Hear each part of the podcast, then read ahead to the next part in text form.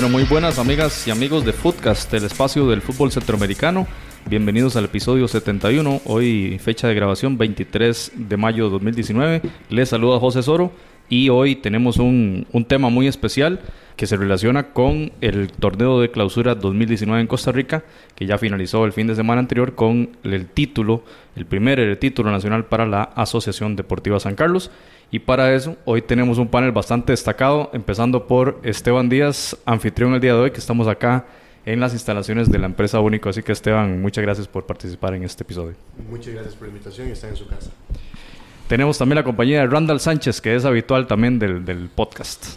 Un saludo para usted, José, para Marlon, para Esteban. Un gusto aquí hablar, compartiendo lo que más nos gusta del fútbol centroamericano. Y hoy con una con una alegría muy especial, ¿verdad? Una alegría especial que vamos, tendremos mucho rato para hablar de, de San Carlos, que bueno, para spoilers alert, todos somos eh, seguidores del club al que vamos a dedicarle este, este espacio hoy. Y tenemos también la grata compañía de Marlon Castro, un aficionado ferviente a la Asociación Deportiva San Carlos. Así que Marlon, que está debutando hoy en Footcast, bienvenido. Ah. Bueno, muchas gracias por invitarme y para mí es un placer estar aquí con todos ustedes que somos fervientes aficionados a la Asociación Deportiva San Carlos. Bueno, y un club que para quienes nos escuchan desde otras latitudes, eh, justamente este año, hace prácticamente 15 días, cumplía 54 años de fundación. Eh, este título que obtuvo San Carlos esta semana es el primer título de la máxima categoría. Ya ha sido campeón anteriormente en la segunda división, pero hay que contextualizar un poco lo que, lo que es este club para una región que es aproximadamente, cubre el 20% del territorio nacional, como es la región Huetar Norte, que consta de cantones como Upala, Guatuso, Los Chiles, Zarapiquí y San Carlos justamente, el cantón que territorialmente es el más extenso de la, del país y que, bueno, estamos hablando de una zona eh, agroproductiva y con mucho énfasis en el tema de la ganadería. Justamente los Toros del Norte es el mote que tiene este club y que, como indicamos, eh, representa toda esta región. Club que fue fundado en Ciudad Quesada en el año 1965, 54 años de edad. Eh, prácticamente una historia llena de sufrimiento, llena de, si se quiere, descensos, cuatro, ya los vamos a repasar, y este título, esta estrella, primera estrella histórica que obtiene el equipo de San Carlos en primera edición para el fútbol de Costa Rica. Antes de empezar la conversa, vamos a hacer un poquito de, de repaso histórico de este club para indicar que, bueno, asciende en 1966, campeón de la Liga Superior, eh, perdón, de la Segunda División, asciende a la Liga Superior, como se llamaba el, Campeonato Nacional de Primera División, y justamente San Carlos vence en el 65 al Club Sport La Libertad, ni más ni menos otro hora grande equipo de Costa Rica, con seis, seis, títulos nacionales, había descendido en el 60, en el 65 disputa la final de segunda contra San Carlos, y San Carlos le gana eh, obtiene entonces ese pase histórico. El primer juego de San Carlos en primera división contra el Deportivo Saprissa en el Estadio Nacional. O sea, así empezamos, ¿verdad? Me recuerdo mucho ese 3 a 3 de la temporada hace algunos años, donde regresando de segunda fuimos y jugamos contra Saprissa. Bueno, San Carlos tiene prácticamente 5 años. En el año 70, eh, desgraciadamente desciende de nuevo. Y en el 78 es un momento histórico. Muchos de los, de los señores de ahora, de 50, 60 años, recuerdan bien ese 1978 histórico cuando regresa San Carlos a Primera División y que logró mantenerse hasta el 2004. Ya esa, ese momento eh, doloroso sí lo vivimos, Marlon, ¿recuerda usted? El 2004, cuando descendimos después de casi más de 20 y resto de años de mantenerse en Primera División San Carlos. El 2005 lo juegan en segunda y en el 2006 eh, le gana Cartagena en la final, regresa a Primera División en ese, digamos que periodo, hacia finales de 2010, bueno, logra entonces un subcampeonato en una final contra el Saprissa, eh, si no me equivoco, derrotando a la Juela en semifinales y, logra eh, un subcampeonato en el verano 2011 contra la Juelense, derrotando al Saprissa en semifinales. Recuerdo ahí a Álvaro Sánchez haciendo una, una excelente anotación. Y bueno, esos dos momentos históricos son prácticamente los que teníamos como sancarleños como los más grandes que habíamos vivido con el club, dos subcampeonatos. Y nos faltaba la famosa estrella, pero antes de eso había que sufrir. En el 2013 volvemos a descender y ascendemos hasta el 2016 cuando vencemos en la final a, al equipo de Aspoma eh, de allá de San Isidro de, del General.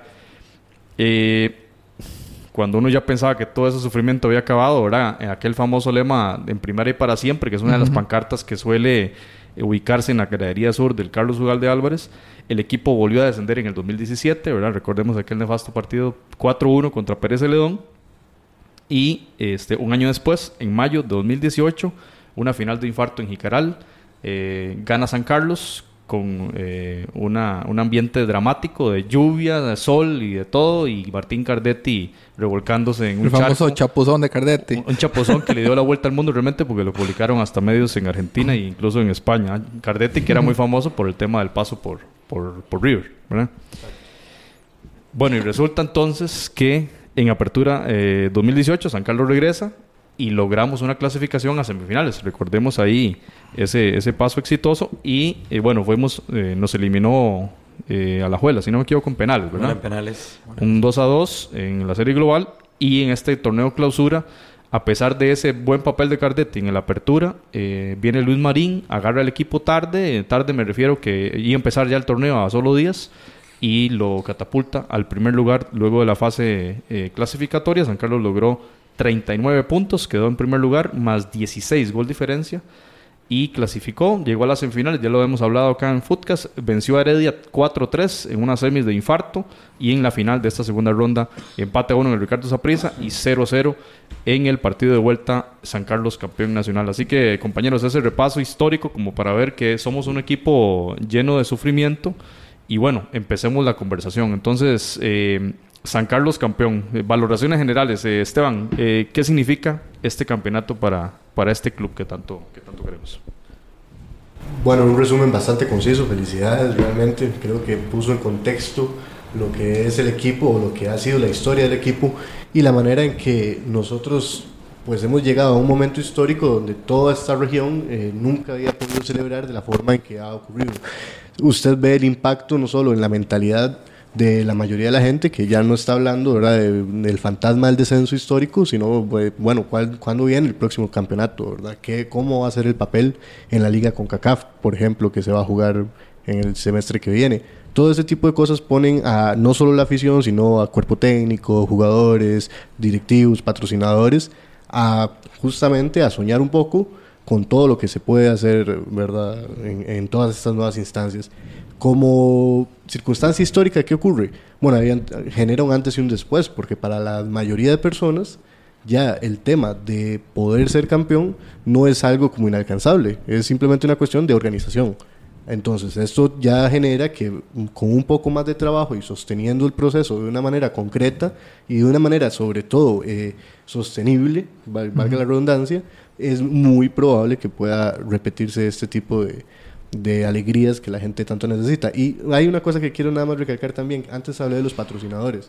Eh, esto es un proceso que definitivamente ha sido posible porque el equipo tiene ahora la capacidad de articular un proyecto donde usted tiene 35 patrocinadores que todos dan canjes, que algunos dan eh, por lo económico, otros se encargan de reproducción de, de este, ¿verdad? los derechos de reproducción, pero además reproducción televisiva, ¿verdad? Además usted tiene, este, por ejemplo, muchos eh, otros patrocinadores que se han encargado de aportar desde lo que es la, la- la parte cooperativa, ¿verdad? Que esta es una zona muy cooperativa. Usted tiene la, la que es de electrificación, que se encargó entonces de hacer, de cambiar toda la iluminación, la cuestión eléctrica en el estadio, cuestiones que siempre había sido muy difícil eh, invertir y que requiere inversiones grandes y se hicieron esta vez. Entonces, para un jugador es llegar a jugar con buenas condiciones, en un buen estadio, con, un- con, con todo lo que necesito a mano. Entonces, eso, eso es el proceso que, que genera el antes y el después.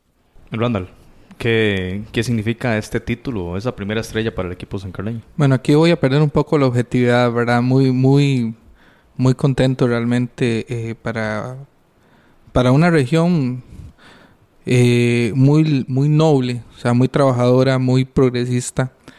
Eh, un equipo, como usted le dice, con tradición, de más de 54 años de, de existir, con grandes jugadores, con grandes aportes al fútbol nacional.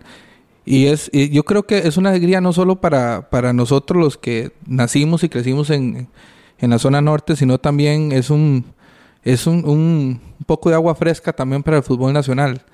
Eh, San Carlos apenas es el cuarto equipo fuera del Valle Central en ser campeón. Desde aquel lejano Punta Arenas del 86, eh, aquella, aquel campeonato medio extraño de Liberia y aquella hazaña del Pérez Celedón. O sea, San Carlos apenas es el cuarto equipo. O sea, y y realmente esto, esto es muy bueno porque el fútbol viene a, nutrirse también de más opciones. O sea, de San Carlos, como lo decía Esteban, está trabajando muy bien. O sea, no, es un campeonato por casualidad. A diferencia de las otras dos finales que San Carlos jugó, eh, llegábamos como la cenicienta, o sea, honestamente. O sea, de hecho, la, la famosa final contra Zaprisa, San Carlos inicia ese torneo peleando el descenso. Y ya llegar a la final era, era un logro y, y pero ahora no, San Carlos termina en primer lugar, termina como mejor con el goleador, el bigoleador del, campeonato, termina con mejores números. Eh, y, para poner las, la cerecilla al pastel, hace una semifinal majestuosa contra el, contra el campeón de liga con CACAF y el campeonato nacional, el equipo mejor armado del país, el Club Sport Herediano. O sea, es, es, un campeonato realmente muy, muy completo y, y realmente escuchar, por ejemplo, entrenadores con la trayectoria como Jafet Soto, diciendo, bueno, vamos a jugar contra el favorito del campeonato. Yo sé que puede sonar a discurso, pero realmente así lo era, es el equipo con mejores números. Eh, y, creo que aquí es, es, una, gran amalgama de muchas cosas, porque podemos decir, bueno, tuvimos un buen entrenador, tuvimos un anterior buen entrenador también, no hay que tampoco quitar el mérito al equipo que, que también armó el anterior entrenador, pero también esto es un esfuerzo de una junta directiva, ¿verdad? Visionaria, porque para nadie es un secreto, por ejemplo, para contextualizar un poco a los, a los amigos de Centroamérica, en Costa Rica pasa un fenómeno sociológico muy interesante. O sea, si, si vos sos, no sos del Valle Central o el área metropolitana, que es el con, la conurbación de San José, ¿verdad? Donde están las principales ciudades. Por ejemplo, si vos sos de una, de una región y tenés un equipo en segunda o en primera, por ejemplo, vos, hay un fenómeno de doble camiseta, por ejemplo, entonces eh, casi siempre la gente, digamos, quiere a su equipo, ¿verdad? Llega a finales de segunda división, lo llenan los estadios, empiezan a jugar, pero cuando ya empiezan a llegar a primera división, ¿verdad? Eh, empiezan a enfrentarse a los poderosos, ya esa pasión se diluye. Entonces ahí que digo yo que la directiva hizo un excelente trabajo al hacer un esfuerzo cuando San Carlos sube a primera, después de esa, de segunda división maravillosa y ese campeonato tan costoso, y, e, e invertir en el equipo para que el equipo se sostenga competitivo y seguir con ese efecto esa inercia, ¿verdad? Que veníamos de segunda división, donde la gente empieza a entender, somos sancarleños realmente, queremos a nuestro club. Anteriormente simplemente teníamos avatars o no que, que creíamos, nos gustaban los otros equipos, y la gente empieza a creer en el equipo. Y ya en el segundo torneo, un equipo más maduro, con el mismo apoyo, o sea, con la misma inversión, y el equipo realmente da el do de pecho. Entonces, realmente para mí, en términos generales, esto no es un triunfo de San Carlos, esto es un triunfo del fútbol de Costa Rica. Es un triunfo que se demuestra que con organización, con pasión, con identidad y sobre todo con inteligencia y profesionalismo, como la gente que se lo dio a la Junta Directiva, eh, creo que se pueden lograr las cosas y eso creo que ojalá ese modelo no solo lo tenga San Carlos, lo compren otros equipos para que el fútbol de Costa Rica sea todavía un fútbol más, más emocionante y más competitivo. Eso de los equipos fuera de las áreas metropolitanas ganando títulos, lo hablamos mucho en tema guatemalteco, cuando hablábamos con Mazariegos, ¿verdad? De los equipos departamentales, eh, como Guastatoya, Antigua, ganando títulos y arrebatándoselos a los grandes, ¿verdad? Comunicaciones y municipal. Y ya está sucediendo en Costa Rica, ya lo, ya lo describió Randall muy bien, y San Carlos viene, digamos, a aportar en esa disrupción, digamos, de, de un dominio, una hegemonía metropolitana sobre el resto de regiones, ¿verdad? En un modelo de fútbol que es eh, que los mejores jugadores van hacia esos equipos y ahora que también San Carlos entra como un actor distinto y que viene a competirles. Marlon Castro, bueno, eh, pocos aficionados tan fervientes a San Carlos como Marlon, que vio al equipo, bueno, de todas las, las facetas, de las malas y ahora de las buenas. Marlon, ¿qué significa este título, esta estrella para el equipo de San Carlos? De José, con decirle que yo no sé cómo estoy vivo, ¿verdad? O sea, yo, Yo en la semifinal contra Heredia, yo, yo verdad, yo me tocaba el pecho y yo digo, yo me voy a morir, digamos. cuando, estábamos empatados o cuando nos pegaron esa bola en el poste, yo de verdad me sentía mal. A mí, no sé, yo decía, me tienen que dar un confite o algo porque voy a desmayarme aquí. eh, yo soy de los aficionados de que cuando estábamos en segunda y había un partido en la noche y había lluvia y había neblina y estaba yo y tres más a la par mía, ¿verdad? Eh, desde ese tiempo, cuando yo vivía en San José y seguía siendo socio de San Carlos cuando nunca podía ir al estadio. Solo lo podía ir a ver cuando iban a San José, cuando estaba yo en la U o incluso trabajando allá. Entonces, eh, para mí es una cuestión de identidad. O sea, yo siempre he pensado, o sea, si somos sancarleños, no entiendo y no me cabe en la cabeza que solo por el ansia de celebrar algo o de ganar algo, tengamos que también ser de esa prisa o de la liga o de Heredia. Yo nunca lo vi, pero bueno, se daba ese fenómeno de doble camiseta. También le dije a mucha gente, San Carlos es un gigante dormido, porque San Carlos, para poner en contexto también, eh, competimos de tú a tú con el área metropolitana, con San José y provincias aledañas, en todo, en turismo, en comercio, en tecnología, en, en todo, ¿verdad? Incluso en grandes cooperativas hay aquí en la zona. Eh, somos una potencia turística, somos una potencia en software, en empresas de ingeniería, en todo. Nos faltaba el equipo. Entonces, yo estuve muy cerca, yo estuve eh, en esas dos semifinales que pasamos y llegamos a la final, una contra Zaprisa y otra con contra la Liga. Nos tocó el primer partido de la final en San Carlos y ya de aquí salimos apaleados. Cierto. Entonces nadie fue al segundo partido, excepto yo. Me acuerdo estar en el Ricardo Zaprisa, como no sé cuántas personas había ahí, como 20 mil personas, y, y, estaba yo con la bandera de San Carlos ahí en medio de 2 mil morados, ¿verdad? No sé.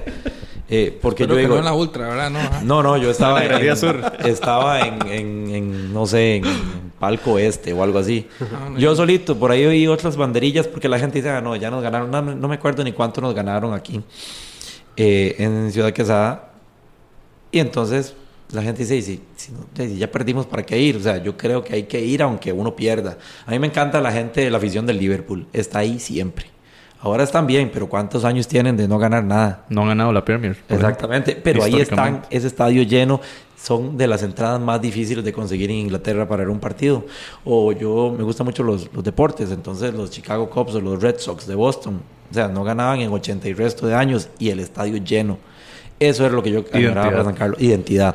Entonces, hubo varios fenómenos como Pérez León. Pérez León quedó campeón, pero es un equipo, no sé qué pasa en Pérez León, pero falta arraigo ahí.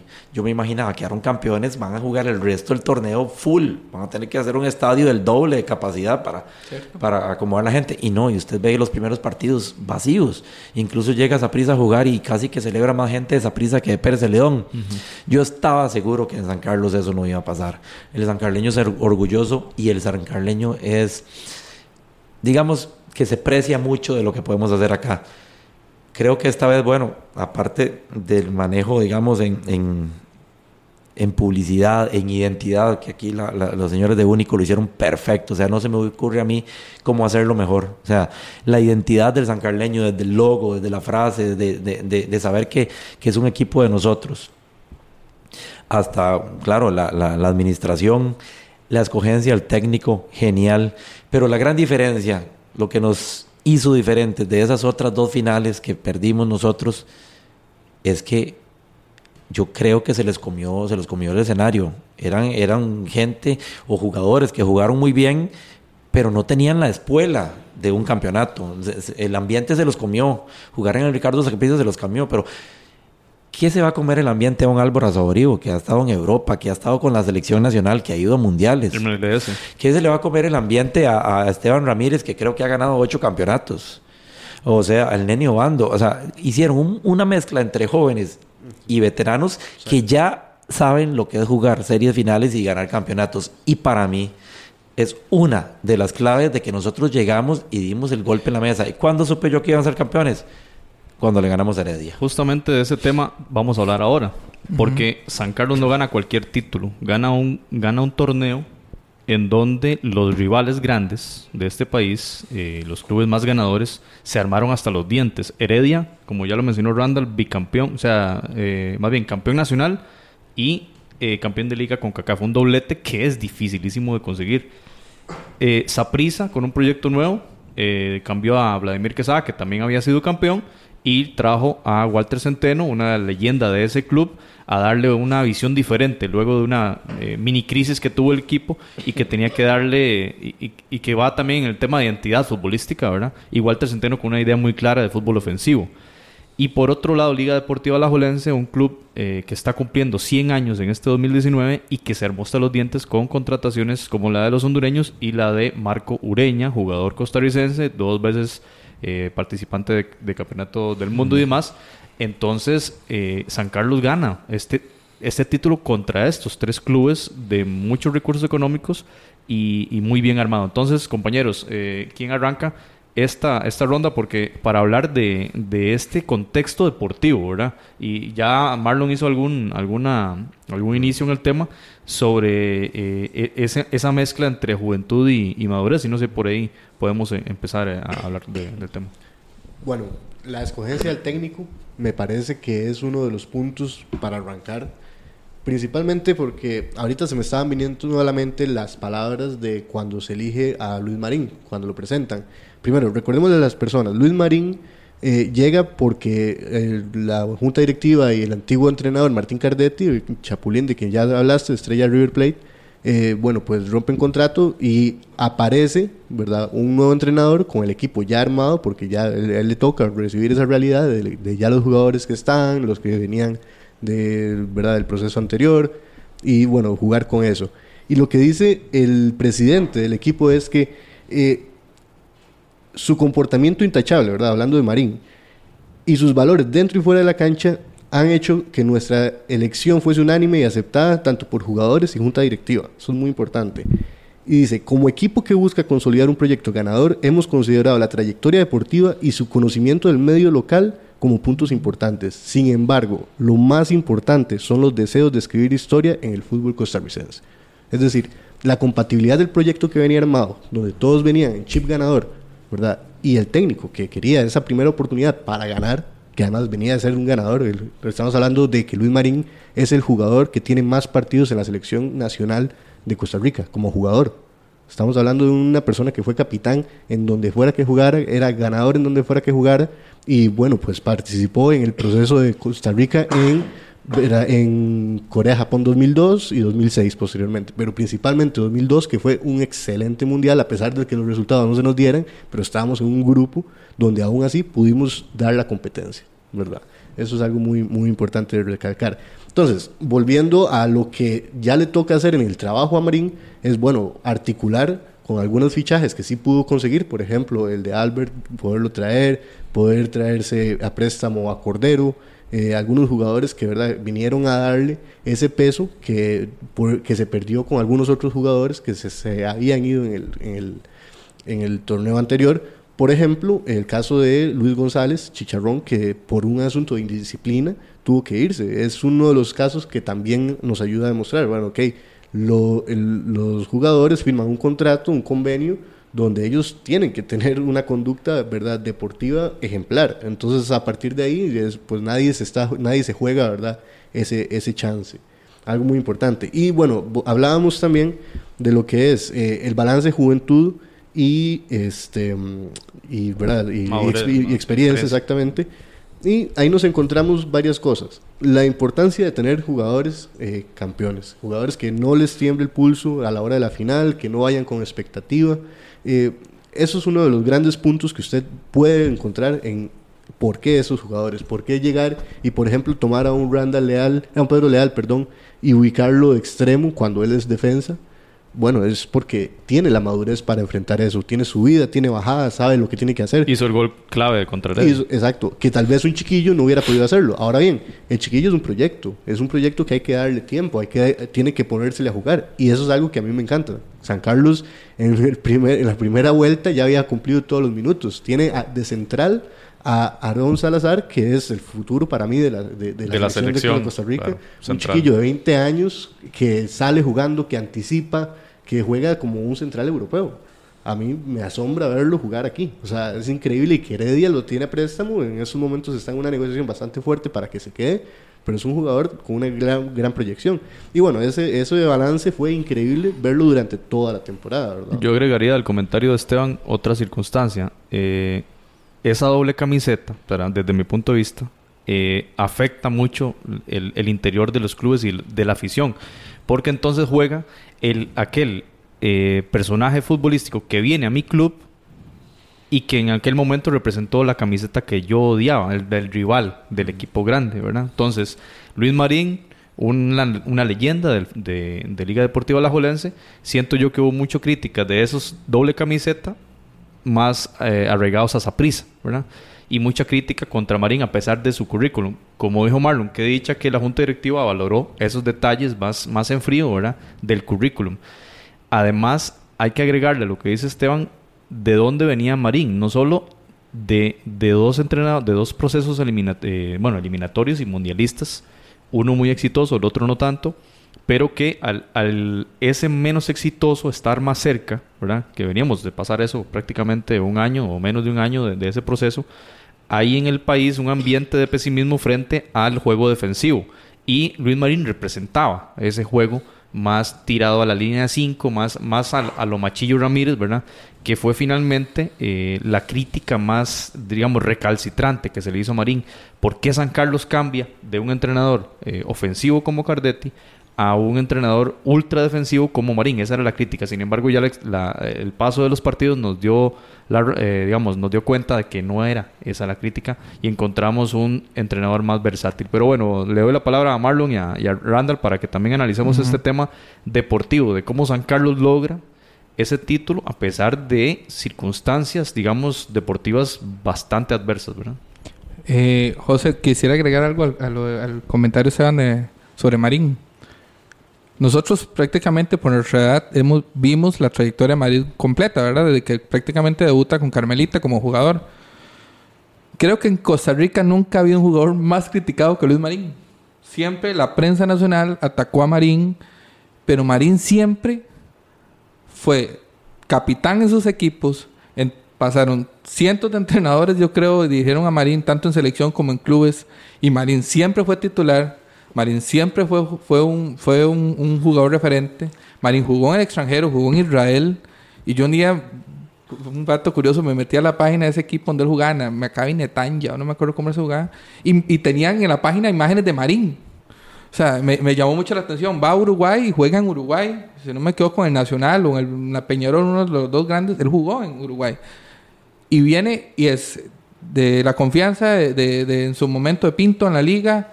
Eh, y confianza Guimaraes, o sea, o sea, eso habla mucho del carácter de Luis Marín como persona, ¿verdad? Y, y, que eso lo llevó también como asistente técnico, o sea, él estuvo en, en, dos procesos donde él aprendió, nunca figuró más de lo que él, lo que él eh, desde su función como asistente.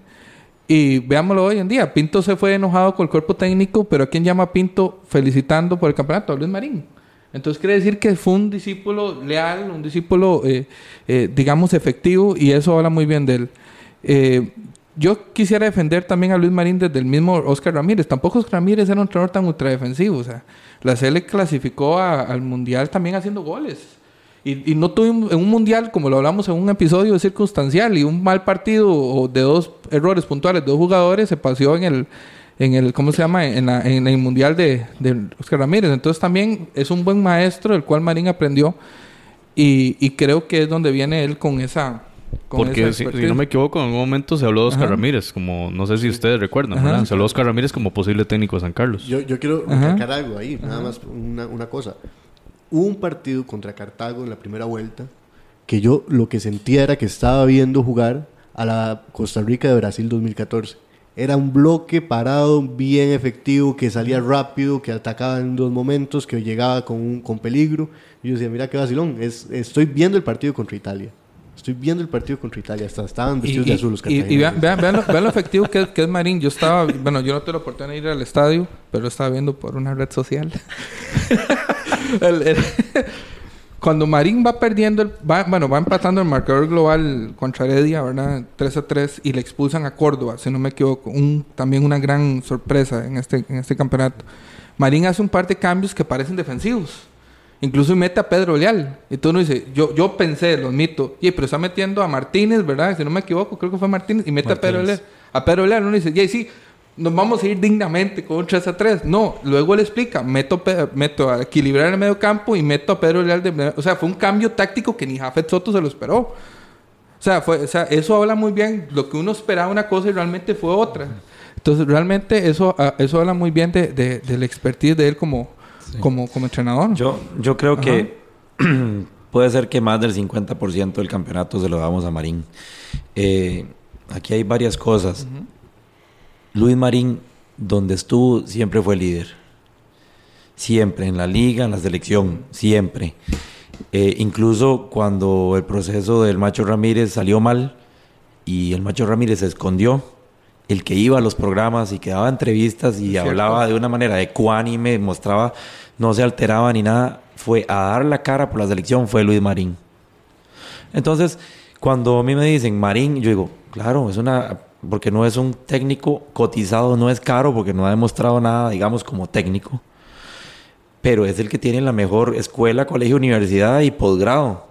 O sea, porque ese mundial del 2014, la presión que hubo, digamos, un partido contra Costa Rica-Holanda, cómo se le ganó a Italia, el partido que se juegan contra Inglaterra o incluso eh, contra Grecia, es de nervios, el, el, partido contra Uruguay. O sea, es imposible que usted después de pasar todo eso no haya aprendido algo. No haya aprendido algo. Pero entonces, digo yo, excelente, claro, la gente que decía aquí son los sancarleños morados, los sancarleños apricistas que le volaron durísimo. Pero entonces, Marín a mí me sorprende porque, claro, llega con todo en contra. Llega como una semana antes o algo así de que comience el campeonato. Le dieron el equipo armado. Y jugando sábado, miércoles, sábado, sin tener tiempo de de poner ninguna idea en el tapete, ¿verdad? Nada. Entonces es sobrevivir hasta que lleguen las semanas largas. La gente no lo veía. Entonces yo decía, ya casi empiezan las cabezas. Ahí, ahí hubo algunos empates en casa, si no me equivoco, ¿verdad? Claro. En ese momento. Y tras de eso, que uno lo vería como genial, de nos llaman, llaman jugadores a la selección pero para nosotros era de lo peor en ese momento. Para, para, un equipo chico que le llama jugar a la selección es Marco Madrigal una tortura. Y Albert Villalobos. Y Albert Villalobos. Para el partido contra Estados Unidos. Claro, Albert Villalobos que estaba haciendo desastres en la delantera. Que usted decía, ¿dónde salió este chamaco que las, y Marco volando. todas? Y, y, Marco volando. Entonces de repente viene, y como decimos aquí, un bomberazo en la portería y ya perdimos puntos y después... O sea, pasan muchas cosas, pero la gente es Marín, Marín, Marín, Marín.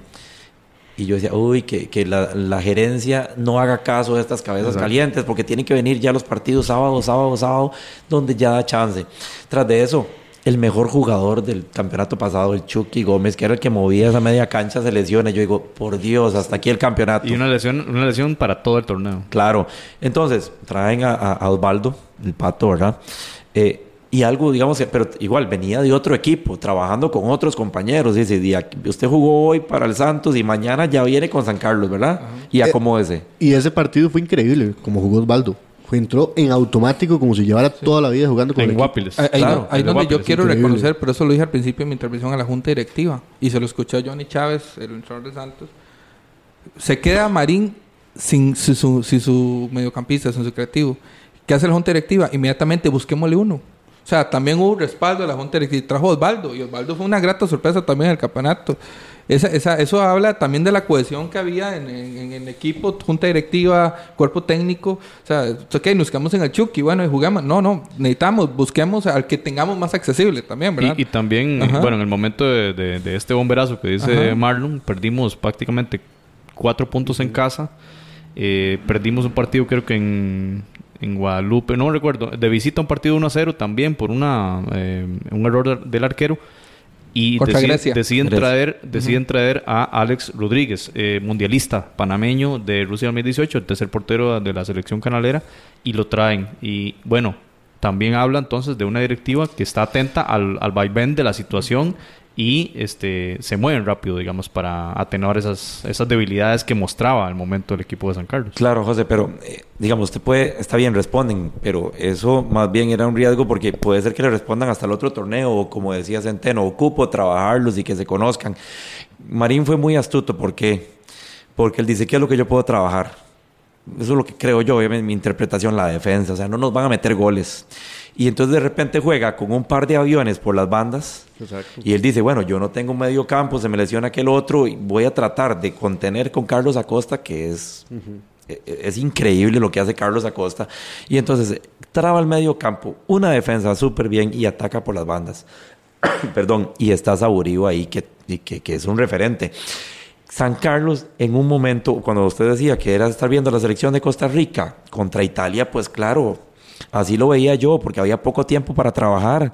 No se podía practicar jugadas. ¿Qué es lo que se podía practicar? Bueno, desborde por las bandas, hagan el 1-2 por las bandas y centren y ataquen, pero no nos hacen goles. Entonces, San Carlos termina como la defensa menos goleada del campeonato.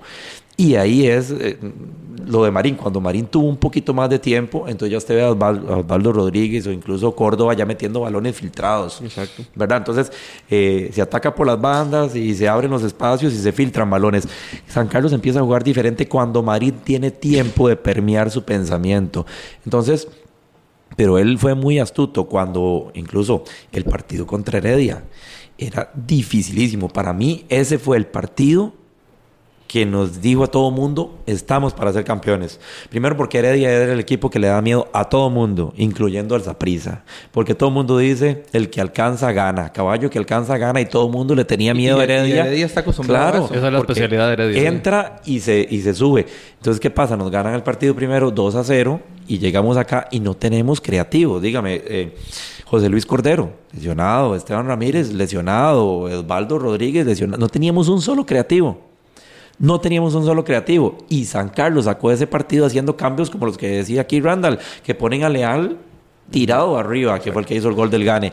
Eso hay que valorárselo el doble o el triple a Marín, porque sin tener un solo creativo en la cancha, el hombre logró acomodar el equipo para aún así meter cuatro goles. Ahora que mencionas el partido de Heredia, ¿qué diferencia? Por ejemplo, la anécdota que vos contaste cuando San Carlos pierde la final acá contra Zaprisa y solo vos fuiste al estadio. Lo confieso, yo no fui.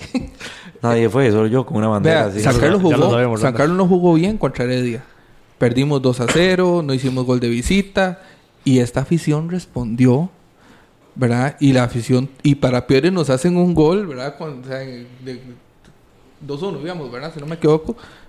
Y esta también, o sea, qué, qué, qué bien, qué bien, digamos, cómo también la afición respaldó, cómo ha habido un cambio cultural en el ser sancarleño, ser en la afición, aficionado. De creérsela, sí. De creérsela.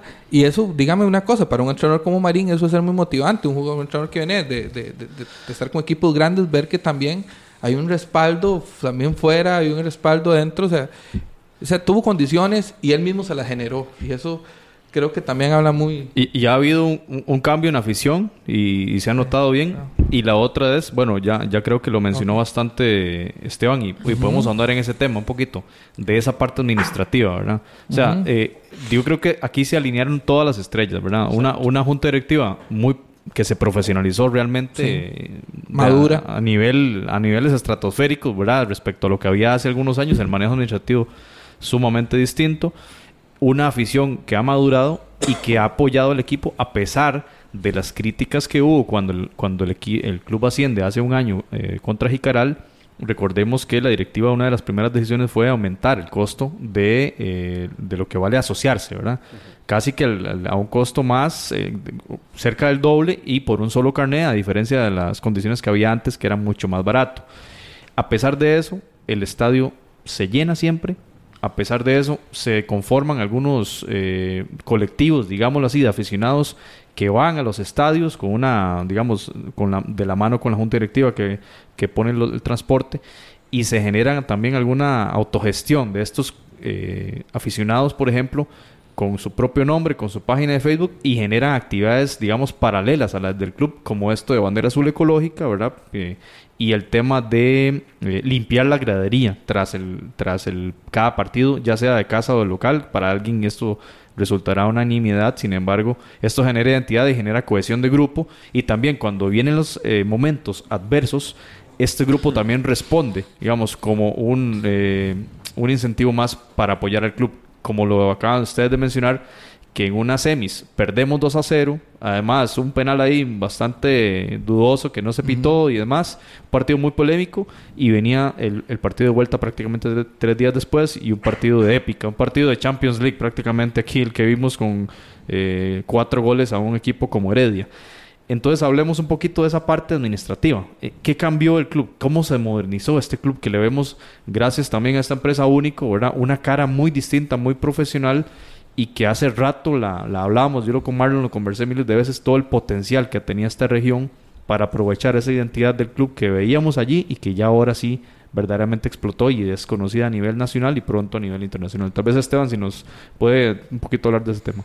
Claro, con gusto. Hay algo muy importante que hay que entender, que es la semilla de todo esto.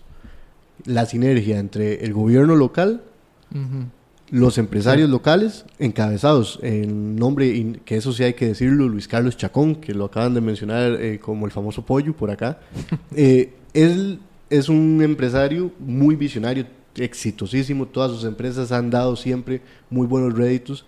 Y bueno, pues él en algún momento recibe ¿verdad? La, solicitud de, de, parte de no solo el presidente del club, sino también eh, el alcalde de ver cómo podían ayudar porque el equipo estaba en coma, a punto de, no se les estaban programando partidos, eh, una deuda con la Caja Costarricense de Seguro Social, con todas las cargas eh, sociales que hay en, Costa Rica, que son bastante altas.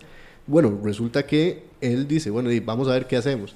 Nos toca a nosotros la puerta, aquí en la agencia, y nos dice, bueno, él a través de sus empresas había sido cliente ya anteriormente, y nos dice, bueno, ayúdenos, ¿qué puedo, qué puedo hacer? ¿verdad? Entonces, ahí él dice, eh, lo, lo, primero que nos, que nos dice es, bueno, quiero cambiar el, chip a la gente. Bueno, lo primero que hay que hacer para cambiar el chip a la gente es que todo se vea diferente, ¿no? Entonces, automáticamente dijimos, bueno, ¿por qué no hacemos un cambio de marca? Empecemos por todo lo que tiene que ver con el escudo, hablemos un poco de la identidad. Ahí entonces empieza la maquinaria a andar, porque ya la gente donde empieza a ver que hay cosas que se mueven, que cambian, hay más gente que se une, más gente que quiere participar. Y como hemos hablado eh, a lo largo de esta conversación, eh, la identidad en esta zona es muchísima, no solo por la región, porque estamos lejos, porque nos toca como ingeniarnos para todo, sino porque se ha desarrollado mucho capital social a través del cooperativismo. Entonces, tener gigantes, porque son, por ejemplo, la empresa financiera aquí, eh, cooperativista, es como la, está entre el top 10 de las empresas en América Latina financieras con, con más capacidad, ¿verdad? De las cooperativas financieras con más capacidad. Es demasiado el dinero que existe. Entonces, bueno, ¿qué pasa? Nadie da el dinero como así, como, como por pobrecito, ¿verdad? Como, como, como por turno, que es lo que ocurría antes. Cuando ya hay un este, proyecto coherente que tiene liderazgo de una persona que además ha sido, ha sido exitosa, que es, hay varias personas y que incluso los gobiernos locales se meten, bueno, pues la gente dice, bueno, ¿qué será lo que está pasando aquí? Yo quiero, yo quiero participar.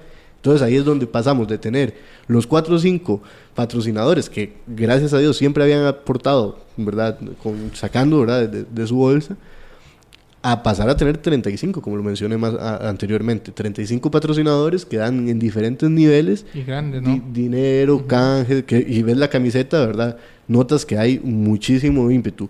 Empiezan a haber cambios en el, a través de la municipalidad. La municipalidad gestiona cambios para el, para el estadio, ¿no? Y con esto entonces también se aprovecha para hacer zonas que antes no existían. Se hace, por ejemplo, un palco corporativo, que es el que justamente se da o, ayuda a seducir a que los empresarios, bueno, quieran participar, ¿verdad? Porque es una parte diferente, bonita, más agradable, ustedes se sientan en su, en su butaca un poco más cómoda. Todo ese tipo de cosas, bueno, pues ayudan a que el empresario se, se, se apunte, ¿verdad? A la aventura. Esteban, tengo una pregunta para vos porque eh, ustedes son los que eh, plasman el cambio de logo, por ejemplo. Fue arriesgado, ¿verdad? Hacer un cambio de logo, arriesgarse, digamos, un logo de tantos años, porque yo tenía un amigo que había jugado con la Liga Menor de San Carlos y cuando yo al inicio el cambio de logo decía, pero no es el mismo escudo. Que... O sea, fue, una, fue, fue muy valiente parte, digamos, de, de ustedes como empresa hacer esa, esa, ese, ese ya, o sea, es como decir, bueno, rompamos un... Sí, porque, porque fue disruptivo, digamos. los cambios de logo generalmente se hacen con, haciendo matices a, un, a un plano, digamos, eh, base, que es en ese caso la S, ¿verdad? Aquí Aquí se, se, centró en la figura del toro. Sí, muy valiente, pienso yo. Bueno, gracias. De hecho, básicamente lo que nosotros buscábamos era generar identidad estratégicamente, porque si vos te das cuenta, ¿qué es lo que ocurre? Eh, tenés una zona, nosotros empezamos a ver, bueno, que hay elementos identitarios para toda esta zona y todo lo que veníamos hablando, ¿verdad? Sobre, la, sobre el capital social y todo el engranado, engramaje social. Entonces nos decimos, bueno, ¿qué es lo que representa? Entonces resulta que a través de varias investigaciones nos, nos terminamos dando cuenta de el toro. Y entonces donde empezamos a ver cuál es la identidad, los toros del norte, es que no hay que empezar a inventar la rueda, simplemente agarremos eso y hagámoslo valer. Hagámoslo valer como, ahora el toro tiene que ser central, la gente tiene que identificarse, además un toro aguerrido, un toro que se vea que va a ganar algo, un toro que viene en vestida. Entonces ahí nosotros es donde decimos, bueno, que tenemos que hacerlo, que parezca como un toro, ¿verdad? Que en serio va a ganar algo, le metemos ya toda la parte de que tiene que ver con la, ¿verdad? los colores del, equipo, hablamos un poco del cambio de identidad ya, para ver, bueno, hay una, una cosa importante, si ustedes ven, eh, el logo te permite no solo ¿verdad? la parte de cumplir la función de escudo, sino que además es la marca que vos ves en un montón de banderas, en un montón de cosas, que los niños son los que más se han apropiado. Ellos mismos la pintan porque es fácil de hacer, porque tiene justamente la consistencia que permite replicabilidad que no tenía antes el, sitio, el, el, logo anterior. El logo era así, la S, ¿verdad? Pero resulta que como de cada quien lo hacía ¿verdad? a su manera, entonces cuando usted quería hacer, por ejemplo, una jarra, o algo, y pues, ¿quién tiene el molde? No existe, hay que hacerlo. ¿Y cómo hago yo este molde? Le dice a usted todos los proveedores. Entonces, ahí, ahí vos empezás que eh, a nivel de comercialización vas a empezar mal. Entonces, no, tenés que hacer algo que te permita pensar en todo, en la parte del espectáculo, en la parte de la identidad y en lo que voy a comercializar para rentabilizar toda esta operación. Porque al final de cuentas, los clubes modernos no pueden pretender vivir de la taquilla, jamás ni nunca. Ni tampoco pueden esperar que los patrocinadores estén siempre tiene que formar a través de esa identidad las líneas de negocio que le permitan subsistir por un periodo largo. Y hablando de la polémica, bueno, elemento súper polémico el tema de los derechos de transmisión, ¿verdad? Que se los dan a Tigo Sport en, una, en un modelo de negocio, digamos, que ha venido de cambiante en los últimos años y Costa Rica no es la excepción, está en toda América Central y ya lo hemos discutido acá. Pero fueron, fueron otros de los momentos de las decisiones, digamos, polémicas que, que tuvo que, que tomar el club en función de mantener la estabilidad económica y de atraer a ese montón de, digamos, de socios comerciales y del gobierno local que en, conjunto, digamos, desarrollaron este producto. O sea, analicemos todo esto porque ser campeón no es nada fácil, ¿cierto? No es nada fácil. Pérez Celón lo logró hace algún tiempo y nosotros teníamos que, hacerlo rápido. Tenemos 54 años de existencia, hasta ahora somos campeones. Según dice Gerardo Cotocobo, nuestro compañero que nos escucha, un saludo para él. Saludos, Gerardo. Eh, San Carlos es de los clubes que tardó más desde su fundación hasta obtener la primera estrella, ¿verdad? Entonces, no sé, compañeros, ¿qué podemos aportar en esta parte de la parte administrativa? ¿Qué, tanta diferencia vemos hoy, ¿verdad?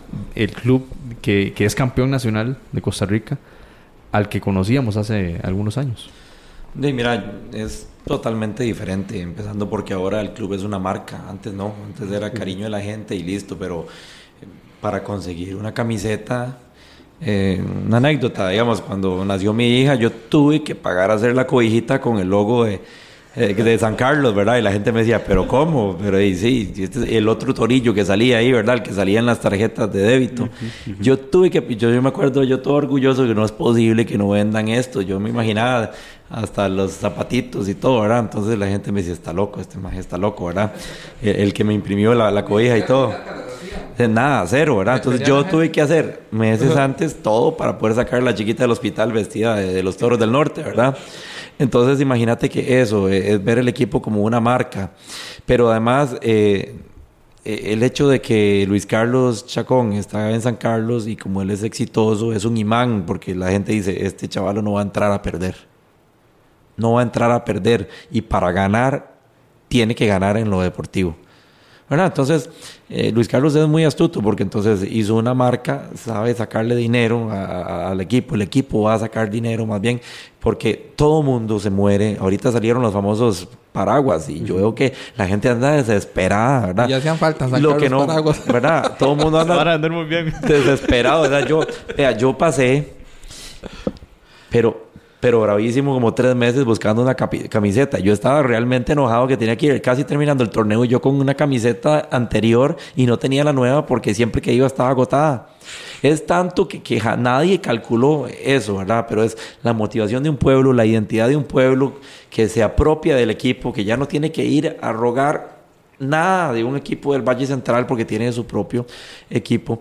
Y entonces ahora hay de todo. O sea, usted, yo tengo bueno, yo tengo la cantimplora, tengo el, llavero, tengo eh, el, estuche para el celular, todo. Y las calcas que están en un montón de carros que uno ve en cualquier lugar. Y, algo tan elemental. Hay tienda, hay tienda oficial en el estadio también. Claro. O sea, son, esos son los equipos de primer mundo. Pero bueno, e, eso es, eso es. San Carlos es una marca ahora. Pero en lo administrativo, Luis Carlos pone gente que sabe. Y creo que ha hecho, lo primero que tuvo, tuvo que hacer era gente con experiencia. Entonces, cuando hablamos de los jugadores, primero, eh, digamos, San Carlos tiene médico, tiene la parte de fisioterapia, tiene nutricionista. Yo sé que van a hacer las pruebas médicas y cardiología y todo el hospital cooperativo. Que, que, eso casi que se aprisa de la liga y Heredia nada más, ¿verdad? O sea, se quedan en los mejores hoteles, hacen recuperación en aguas termales. Eh, todo. Ellos han hecho un, hasta los, creo que tienen hasta con la Universidad de San José y con, la parte de que los jugadores se puedan seguir formando ellos y sus hijos. Entonces, esa parte de darle un ambiente para que los jugadores estén tranquilos y felices, es un extra al fútbol. Eso lo tiene muy bien. La parte de la marca, que ya lo mencionamos, pero también la gente que toma las decisiones ahí es gente de fútbol, Frank Carrillo, que es el ambiente y es, él puede tomar en lo, en, lo, en, lo, en lo de dinero, digamos, pero Luis Carlos yo sé que se apoya en la gente que sabe de fútbol como Pérez, como Frank Carrillo, ellos son los que mandan en la parte ahí. Y, y, y ahora San Carlos, después de quedar campeón, creo que está haciéndolo bien, porque está regresando a muchos sancarleños. Usted se fija, bueno, Alfredo Córdoba, negocio, eh, Alfredo Córdoba, eh, Roberto, ahí es, va a estar con San Carlos, ojalá, eh, va a estar eh, Álvaro Saborío, sigue estando ahí, ahorita Álvaro Aguilar, que ya regresa al equipo, entonces Mena, entonces hay mucho identidad sancarleña en este equipo. Y por ahí escuché, creo que fue Luis Carlos en una entrevista que decía que en las ligas menores de San Carlos hay 800 eh, menores de edad ahí entrenando. Y ahorita hacen una prueba y llegan 400. ¿Sí me explico? O sea, hay demasiado. Entonces tenemos para, para, yo creo que, perdón, que el futuro de este equipo es que vamos a terminar metiendo poco a poco gente con experiencia, pero muchos sancarleños jóvenes que escuché por ahí que están buscando tener un equipo en segunda división para que no se pierdan en el camino y pronto seguramente nosotros vamos a hacer como el Ajax saca eh, personas jóvenes, chavalos que a los 22 años ya han jugado finales y que los exporta a México, Estados Unidos o incluso a Europa. Y ahí es donde está el futuro y la solvencia económica del equipo. Vamos a aprovechar que tenemos aquí al antropólogo Randall Sánchez porque yo quiero hablar de ese tema de identidad que ya lo hemos mencionado bastante de diversos puntos de vista. Esteban lo habló más desde el punto de vista de marca y, y Marlon ahora introduce el tema deportivo. Y, y lo vimos, Randall, esta idea, seguramente de la directiva, de dar eh, puertas abiertas a la mitad del, tiempo, a medio tiempo, entran los niños y sus padres a la cancha, eh, uno observa las tomas, eh, esto lo...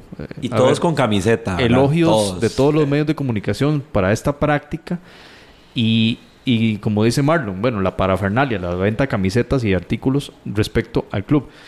Yo entré al estadio, eh, a la cancha del estadio cuando estaba como en, a los 14 años jugando para Mosco ahí tal vez. Eh, eh, estos chicos a los 3 años ya están pateando la pelota ahí en, en, un, en una noche de juego y con el estadio lleno. O sea, Randall, estos elementos más el tema de Liga Menor, ¿cuánta identidad puede generar cuánta, a ver, cuánta fortaleza, cuánto más se puede favorecer y crecer eh, la cantidad de aficionados sancarleños tras estas prácticas y ahora todavía más con un éxito deportivo como un torneo nacional. Yo creo que uno de los grandes logros de la junta directiva eh, de ese señor Chacón eh, fue precisamente trabajar y abordar el tema de la identidad. Bien lo dijo Esteban, el logo va construido a partir de la identidad de una región. El toro es parte de la identidad de una región. Yo creo que, que muchos podemos, la cultura de, los toros y cuestiones es, es, es muy arraigada. Y, y, me, me gusta mucho cómo eh, ellos han empezado a trabajar mucho la proyección del equipo, van a hospitales, van a escuelas. Antes usted solo lo veía en los reportajes de Canal 7, esa prisa visita el hospital de niños, no, San Carlos lo hace o lo fortalece, o sea, esto de abrir a los niños a eh, la entrada al estadio es, es, es, impresionante porque recordemos que las identidades futbolísticas nacen desde la infancia. O sea, son muy pocos, digamos, los que, los que se convierten a un, a un equipo, ¿verdad? Yo voy a contar mi anécdota. Digamos, yo me doy cuenta que soy sancarleño a los 14 años. Mi padre me había formado sapecista. Mi, mi padre no es, de, no es nativo de acá. Entonces, yo empecé desde muy pequeño a entender, pero yo voy al estadio San Carlos. Yo iba con mis amigos del barrio, Marlon es vecino mío, crecimos juntos. Yo iba con, mis amigos del barrio con 10, 9 años, solos al estadio San Carlos. Bueno, ahora yo libre mío solo a la calle, ¿verdad? Vivíamos solo, vivíamos. O sea, nuestra identidad era San Carlos, solo que nadie nos lo había dicho. Bueno, los, los, ahora San Carlos lo está trabajando. San Carlos está trabajando eso, está tratando de, digamos, como dice Marlon, de ligas menores. O sea, antes visitar una escuelita de fútbol de San Carlos era también difícil, ¿verdad? O sea, no habían escuelitas de fútbol en ningún lado. Ahora hay, ¿cuántos son, me dijiste? 400 chicos. 800. 800 chicos, o sea, que se van a poner esa camiseta roja y azul y ese logo del toro en el pecho en algún momento y, y algún momento me voy a decir, cuando yo jugaba en la Liga Menor de San Carlos, como más de uno que Ahora, ahora todo el mundo jugó con San Carlos, ¿verdad? Vea, solo dice que con el mosquito, y por, ejemplo. Culpa de la rodilla, y por culpa de la rodilla no, no sigue adelante. o sea, es, es, es, muy, es muy, muy grato eh, apelar al regionalismo. Yo siento que San Carlos apeló al regionalismo, apeló, eh, Marlon lo dijo muy bien, San Carlos es una zona, digamos, que le ha costado mucho, eh, por muchos años aislada del, del Valle Central, ¿verdad? Eh, muchos de los comercios que se desarrollan en la zona son de sancarleños. Y entonces esa, esa, esa, esa identidad estaba ahí. esa identidad estaba ahí. Entonces me, me, gusta mucho a través de estos signos externos cómo lo están trabajando. Eh, eh, eh creo que están, van por muy buen camino. Van, van por muy buen camino. Y, quiero cerrar esto de la, de la, identidad de la identidad de, los niños. Voy a contar, yo te conté esa anécdota una vez fuera de micrófonos, que mi hijo tiene seis años y mi hijo me pregunta, papá, ¿a usted le gusta el fútbol? Sí, claro. ¿Y con quién va usted? Eh, con San Carlos eh, me dice, estaba más pequeñito, me dice, bueno, eh, pero yo no quería que él fuera San Carleño porque no quería que él sufriera, ¿me entiendes? Era, era una cuestión así. Le digo yo, hijo, pero San Carlos es un equipo muy malo, siempre perdemos. Y me dice, no, papá, no siempre perdemos. O sea, yo soy San Carleño, ¿usted sabía? Yo, ¿en serio? Sí, ¿por qué? Porque no siempre perdemos. ¿Se acuerda aquel campeonato que ganamos, aquel campeonato que usted, que usted me tiraba al aire? O sea, él relacionaba ser sancarleño con, con su papá. Con un momento de felicidad. Con un momento de felicidad con su padre. Y eso, digamos, es, es, muy bonito porque así es como se construyen esas afinidades. Muchos niños hoy en día van a recordar ver a sus padres felices, pegando brincos, porque este equipo de San Carlos les dio una alegría. Posiblemente fueron momentos de mucha armonía en el hogar, ¿verdad? Mucha, de mucha unión. Usted vio, yo le decía a unos amigos que yo fui al, al parque, fui al parque a celebrar con unos amigos que son de Heredia, que trabajan conmigo ahí en la institución donde yo trabajo. Y ellos sorprendidos ver, por ejemplo, familias, ancianos, niños, o sea, es eh, de la mano a altas horas de la noche cuando ellos vienen de lugares donde usted ve a las barras bravas pegando brincos y todo. O sea, no, aquí muy familiar, muy, muy mucha identidad. Entonces yo creo que eh, a través de, de, esto San Carlos ha hecho un, ha hecho un muy buen trabajo reforzando eso de dónde, quiénes somos, dónde somos, porque inclusive aquí siempre las cosas cuestan más, el clima no es un buen clima tampoco para sobrevivir y aquí las cosas siempre cuestan y, y siempre salimos adelante y creo que por ahí es donde va, donde va el equipo. Y otra cosa que quería acotar antes, también yo quiero reconocerle a la junta directiva. Recuerden que esa junta directiva fue la que es, la mayoría fue la que descendió, ¿verdad? Y que todo el mundo los acusó porque San Carlos asciende y vuelve a descender al año el siguiente. Año. Y todo el mundo, ah, falta de piso, fue, fue muy ignorantes. Eh, no, esa junta directiva aprendió también, trajo gente valiosa, como este señor que usted menciona, que se me olvida el apellido, Chacón, ¿verdad? A Luis Carlos. A Luis Carlos, y lo trae, no, lo, no es que no tenga la oportunidad de conocerlo. Y, y, se, y, y, ellos aprenden de la experiencia, saben que no, o sea, que no, que no, no solamente con el amor al club, como le dijiste vos, no solo el amor al club hace un club grande, también necesitamos fortalecernos. Y eso yo lo miro mucho, por ejemplo, el fútbol mexicano. Ahora el equipo del Santos compra al Atlas, que es un equipo que tiene como 100 años y no ser campeón. Y lo primero que dice, queremos profesionales en el equipo. Rafa Márquez se va del equipo, por ejemplo. Porque no, no, no por ser Rafa Márquez va a levantar. O sea, tenés que tener una expertise, tenés que tener un conocimiento, tenés que tener también una formación, tenés que tener un montón de cosas. Y creo que San Carlos lo está haciendo bien en ese sentido. Yo quería contar, quería conectar una anécdota. Yo, bueno, soy muy amigo de, de, era amigo, digamos, de don Orlando de León Catalurda, ¿verdad? Que en paz, eh, que, Dios goce. Eh, cuando él estuvo en San Carlos, él vivía en mi casa, ¿verdad? Él es de Heredia.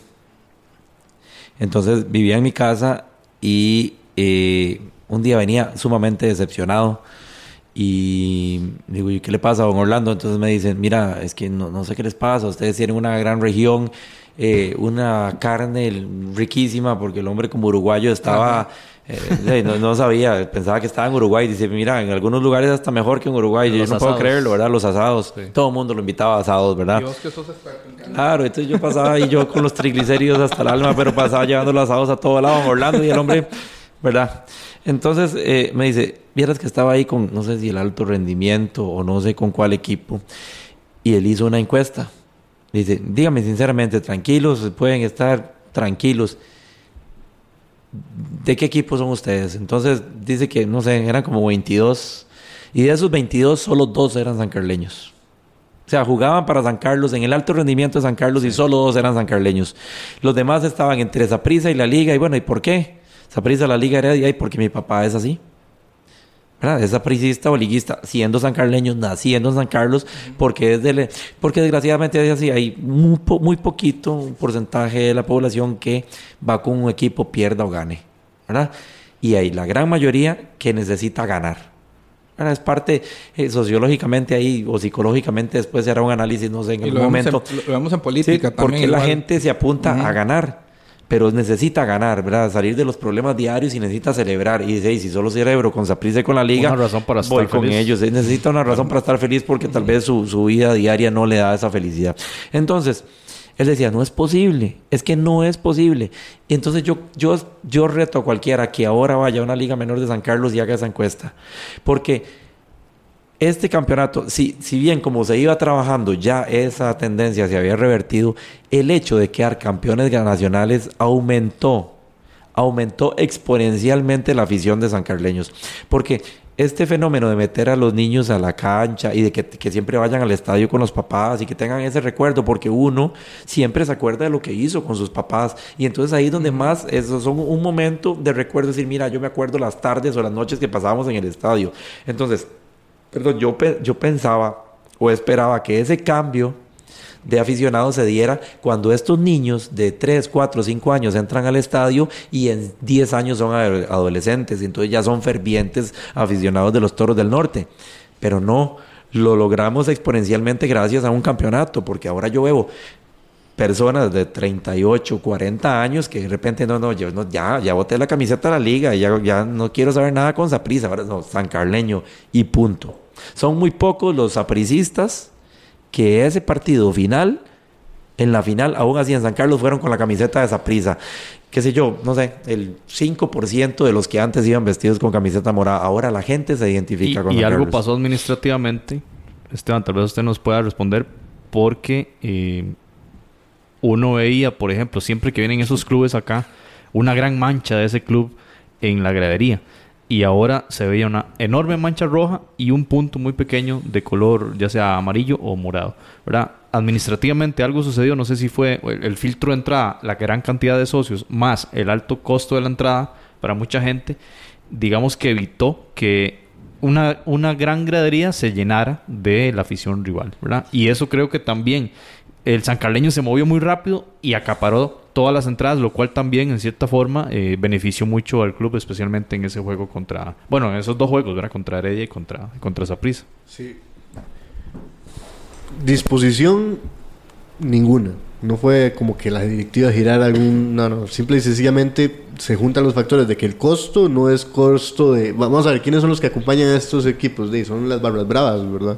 Y el costo de Brava es el costo bajo. Y lo cierto es que al haber tanta demanda, ¿verdad? Por entrar al estadio, es un estadio nada más 6.000, eh, ¿verdad? Capacidad para 6.000 personas, entonces automáticamente hay que subir los precios y ya se hace restrictivo para muchos de estos muchachos, ¿verdad? Que llegan a, ser un poco loco.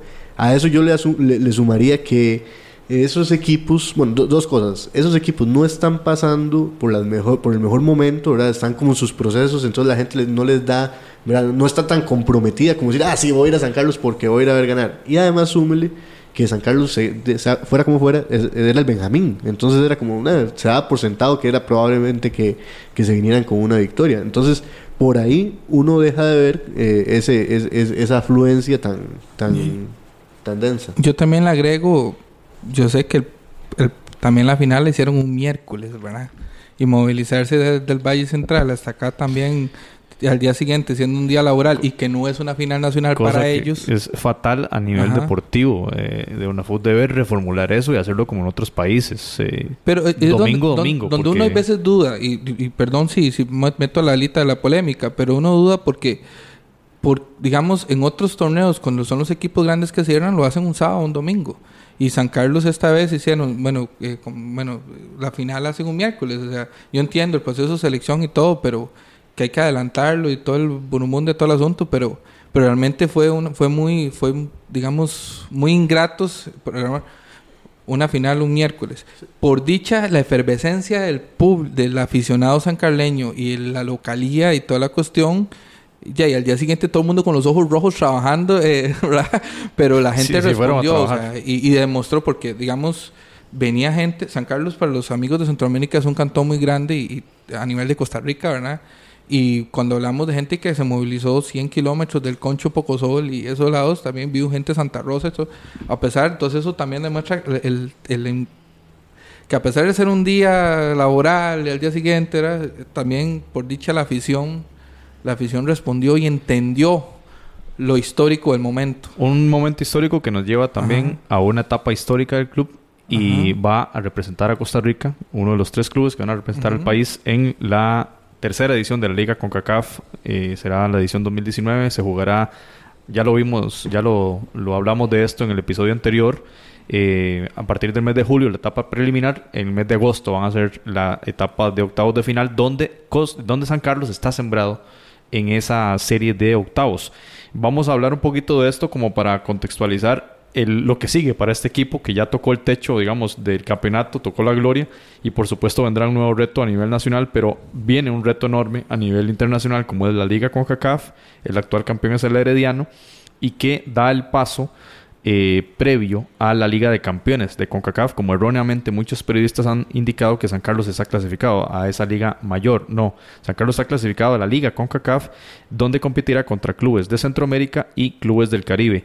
Ya están sembrados, eh, ya hoy la CONCACAF, de hecho el 23 de mayo, dio a conocer los cuatro bombos con los que se realizará la rifa el día 30 y hablaremos de esto en el próximo episodio, cómo quedaron las llaves. Y eso será muy importante para ver cuáles serán los rivales de San Carlos, de Heredia y de Zaprisa. Eh, bueno, en este caso San Carlos como representante de Costa Rica. En el Bombo 1, Santa Tecla de El Salvador. El Panamá 3, que está por confirmar. El Club Deportivo Maratón de Honduras. El Capoís de Haití. Guatemala 2 y Zaprisa está en el Bombo 1. Estos clubes se enfrentarán a los del Bombo 2, que se van a rifar el día 30. Belmopan Bandits eh, Alianza o Águila del Salvador, Real Estelí, el Robin Hood de Surinam, el Comunicaciones de Guatemala y un equipo de Canadá. Esos son los que acabo de mencionar, el Bombo 2. Entonces, Bombo 1 contra Bombo 2 se van a establecer unas llaves y de ahí salen seis clasificados que van a avanzar a la ronda de octavos, donde San Carlos ya está sembrado. San Carlos está en el bombo 3 y comparte bombo 3 con estos rivales, que significa que no serán rivales de San Carlos. ya es lo que podemos, digamos, determinar con certeza. Panamá 1, bueno, Panamá está en serie de semis. Ahorita podemos decir cuáles son los equipos que están ahí. Herediano, el Panamá 2, el Honduras 1 y Honduras 2, Olimpia o Motagua. Los equipos capitalinos no serán rivales de San Carlos. Eso es importante, digamos, eh, manejarlo. Alianza, eh, perdón, El Salvador 1 Alianza o Águila, eso depende de la final que se jugará este, este fin de semana. Y el Guastatoya de Guatemala, bicampeón del fútbol chapín, tampoco será rival. Es decir, ni el campeón de Honduras, ni el subcampeón de Honduras, ni el eh, actual campeón de Guatemala, ni el campeón del Salvador van a ser rivales de San Carlos en octavos. Ni el Herediano tampoco. Ni el Herediano de Costa Rica que está también en el bombo 1. Tampoco el campeón de Panamá será rival de Costa Rica ni el subcampeón. Es decir, los campeones y, su, y de, todos los, de todas las ligas están en el bombo 1 y no serán rivales entre sí. Van contra el, perdón, el bombo 3 van contra rivales del bombo 4 que paso a definir ahora. Waterhouse de Jamaica, Managua FC de Nicaragua y el resto de equipos de ese bombo 4 son los que van a ganar las series de ronda preliminar que ya mencionamos, ¿verdad? Entonces ahí sí podría estar Saprisa, ahí sí podría estar Comunicaciones, el Maratón, que son los clubes más grandes que uno vería de esos bombos de, de esa categoría inicial, eh, que podrían ser rivales de San Carlos. Entonces, lo único que podemos decir con certeza hoy es que no, seré, no será San Carlos rival en octavos de los campeones del resto de, de ligas de Centroamérica. Eso es importantísimo mencionarlo porque van a clasificar seis equipos de esta liga a la Liga de Campeones, donde ya están los campeones de México y de Estados Unidos, ¿verdad? Que ya sabemos cómo se configura la CONCACAF para que ellos siempre estén allí. Y eh, entonces, básicamente, compañeros, San Carlos necesita llegar a cuartos de final y en esos cuartos hacer una muy buena serie. El equipo que esté en semis tiene asegurada el puesto en Champions. El equipo que no pase de cuartos tendrá que sacar una serie dependiendo de la diferencia de goles, ¿verdad? Que haya. Eh, se excluyen de esos ocho de cuartos, se excluyen dos equipos. El resto, los otros seis, pasan a Champions League. Entonces, un buen sorteo a San Carlos, digamos, le favorecería para ver contra, contra quién va en octavos y pasar a cuartos. Vamos a ver qué sucede el día 30. Eh, veremos, veremos qué pasa y cómo quedó configuradas las, las diferentes llaves. Por lo pronto, todos ya sabemos, repetimos, no jugará San Carlos ni contra los campeones de los demás, de los demás eh, países, ni Panamá, ni Heredia, ni los campeones de Honduras, ni El Salvador. Entonces, ese es el panorama ahora que, me interesaba dejar bastante claro en virtud de mm, alguna desinformación que, ha, que se ha difundido en los medios de comunicación en Costa Rica y que da cuenta de esta nueva competición que repetimos da, da paso a la máxima competición. Los semifinalistas en este momento en, en Panamá son el Tauro, el San Francisco, es una serie, de ahí saldrá un finalista, el CAI, que es el representante panameño, que hizo una excelente Champions, esta vez llegando a cuartos, jugará contra Árabe Unido, el Independiente contra Árabe Unido, de ahí saldrá el otro finalista. Eh, esa final se juega a partido único, de modo que ya en semana y media ya se sabrá el campeón de, de Panamá y tendremos entonces todos los bueno, de aquí a una semana tiene que estar listo, pues la rifa se, se hará en ese momento. Malacateco versus Antigua son los dos representantes de Guatemala. Hoy se jugó el partido de ida, ganó Antigua 1 a 0. Ahí estábamos eh, de visita, ¿verdad? Entonces, digamos que si por la víspera se saca el día, podría ser Antigua el Guatemala 1. Una, semifinal llena de costarricenses, ¿verdad? Guatemala. Esa es la final, sí. Y luego en Nicaragua, eh, Managua FC contra Real Estelí. Sin embargo, esto no, no incide mucho porque ya está definido en qué cuáles bombos van estos equipos. Alianza y Águila, partido único en el Cuscatlán el domingo. Ahí se definirá el campeón. Por lo tanto, se definirá cuál va a ser el, el, Dos históricos equipo que va a estar en el mismo bombo de San Carlos. Y en la final en Honduras, que ya para efectos de la Liga CONCACAF eh, no hay... Bueno, sí, más bien es muy importante ver si es Motagua o es Olimpia, pero ya como indicamos, ambos estarán en el bombo 3, en el bombo de San Carlos. Así es, compañeros, ese es el panorama que tiene San Carlos frente a, una competición que se que aparece como ya el, nuevo listón, la nueva meta que tiene el club de San Carlos. Eh, bueno, ya lo vimos el año pasado con Heredia, un campeonato campeonato muy duro. O sea, estamos enfrentando ahora sí a toda la crema innata de Centroamérica y el Caribe y ahora se le agregan los nuevos equipos de, de Canadá. Es, es, simpático porque apenas hace dos semanas ni siquiera pensábamos en ese campeonato.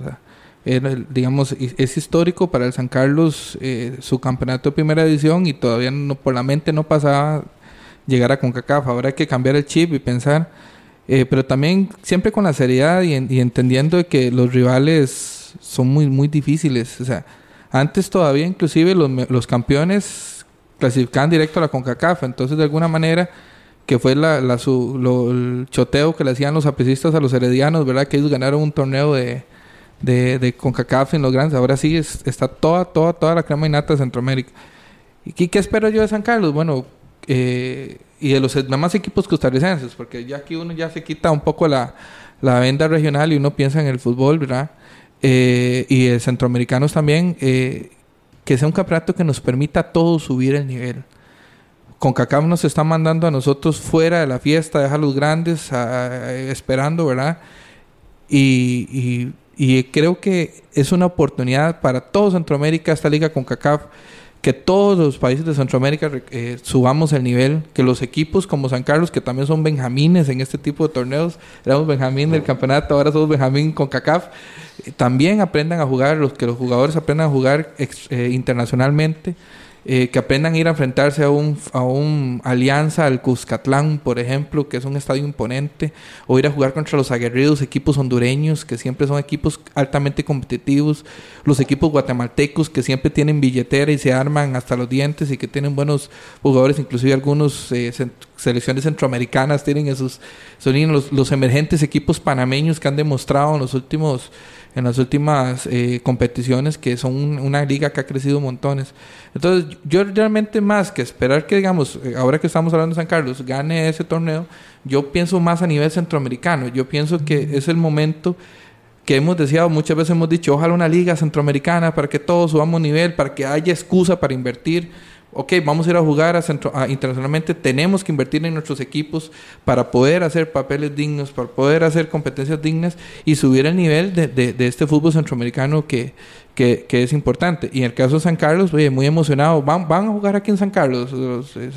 Eso es una buena pregunta, ¿verdad? Porque los anteriores equipos costarricenses que no son Zaprisa, la Liga Bredia, siempre juegan jugó en el Nacional. Santos jugó en el Nacional. En esos días son las evaluaciones, justamente. Inspectores de CONCACAF vienen, hacen toda la evaluación, no solo del perímetro de juego, sino todo el tema de seguridad, televisión, etcétera. ¿Y cómo lo ves? ¿Cómo es el panorama? Incierto, hay que esperar. vamos a ver, la reglamentación de CONCACAF no es muy clara al respecto. Lo que hablan es que el estadio tiene que cumplir con lo que dice. La, vamos a ver, el estadio tiene que cumplir con lo que requiere el país. Es decir, lo que nos pida una FUT se supone que ya debería ser motivo suficiente. Ahora bien, lo que pasa es que San Carlos tiene ahí un toque que es que la, el aval sí lo, sí lo dio la FIFA. Entonces, de, mandaría, ¿verdad? Que no... Aquí se jugó, recuerden. en el 2010, ahí. partido, en el 2010, recordemos, se jugó en Costa Rica El Salvador. Salvador El famoso partido. Un partido polémico, pero bueno, se jugó, tuvo el permiso y se jugó. Esperemos que sea una, una buena señal. Yo, yo tenía algunas cositas ahí que decir. Bueno, con, con respecto a eso, eh, don Sergio Chávez, el presidente de la Asociación Deportiva San Carlos, él dijo que se juega porque se juega. Entonces, a lo que yo entiendo es que si hace falta algo, pues se, repara, se, repara, se invierte, pero se juega porque se juega, porque es el equipo de la gente y ese estadio va a estar a reventar. Entonces no me preocuparía mucho. Ahí yo sé que como está la efervescencia del pueblo, se hace lo que se tenga que hacer. Ahora, hay que tener cuidado que si es un asunto de dimensiones de la cancha, no podemos hacer nada, ¿verdad? Sí, no. Sí, sí, pero en realidad no creo, ¿verdad? Si, si jugó la selección de, El Salvador y, ya... Yo, yo recuerdo el partido del CAI contra Toronto ahora en Champions y era una cancha, yo diría que más pequeña que esta. Sí, hay, que ver, digamos, por ejemplo, uno ve el estadio es donde juega el Santos eh, o el Corinthians también. Bueno, ahora en el estadio viejo, el Corinthians, canchas pequeñas realmente. O sea, hasta después del Mundial fue que ya hubo ahí Y tengo entendido que las la medidas de, de un día estuve comparándolo con un amigo, porque uno siempre tenía la idea que la, cancha de San Carlos era más mucho más pequeña que, que las demás, pero estuvimos viendo que, digamos, por ejemplo, que la del Saprissa es acaso eh, escasos centímetros, es más pequeño. O sea, sí, sí, sí, tiene medidas oficiales para partidos internacionales. O sea, tal vez no es la ganchota del gremio, por ejemplo, pero yo creo que en cancha sí, sí cumple lo mínimo. Bueno, pero eso sería lo único que podría sacar a San Carlos del Carlos Ugalde. Lo que tenga el resto, la verdad es que la iluminación, ahí decían, estamos sobrados, ¿verdad? Ahora, Marlon, yo quería preguntarle a usted, eh, suponiendo que nos toca ir a jugar, no sé, Comunicaciones de Guatemala. Nos toca ir a jugar a El Salvador, nos toca ir a jugar a Panamá. ¿Se imagina usted esa legión sancarleña, ese, esa caravana eh, de sancarleños viajando al exterior para ver al, equipo jugar? Claro, si ustedes no se imaginan las, caravanas que se hacen para ir a ver la selección de Costa Rica.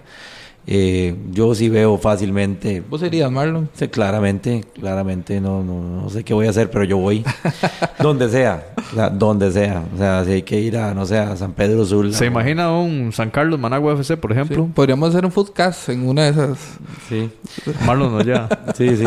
Yo, yo lo que le iba a contar es que creo que, que San Carlos bueno, modestia aparte, digamos que San Carlos quedara campeón de Costa Rica es lo mejor que le pudo pasar al fútbol de Costa Rica. Porque cuando otros equipos quedan campeones y se cae el proyecto y lo primero que hacen es desmantelar el equipo y, listo. Entonces la competencia es a prisa la Liga Heredia, a prisa la Liga Heredia y hasta tiran la banca de la banca a veces para ir a jugar contra Carmelita o Belén, otros equipos ahí que no tienen ni afición, ¿verdad?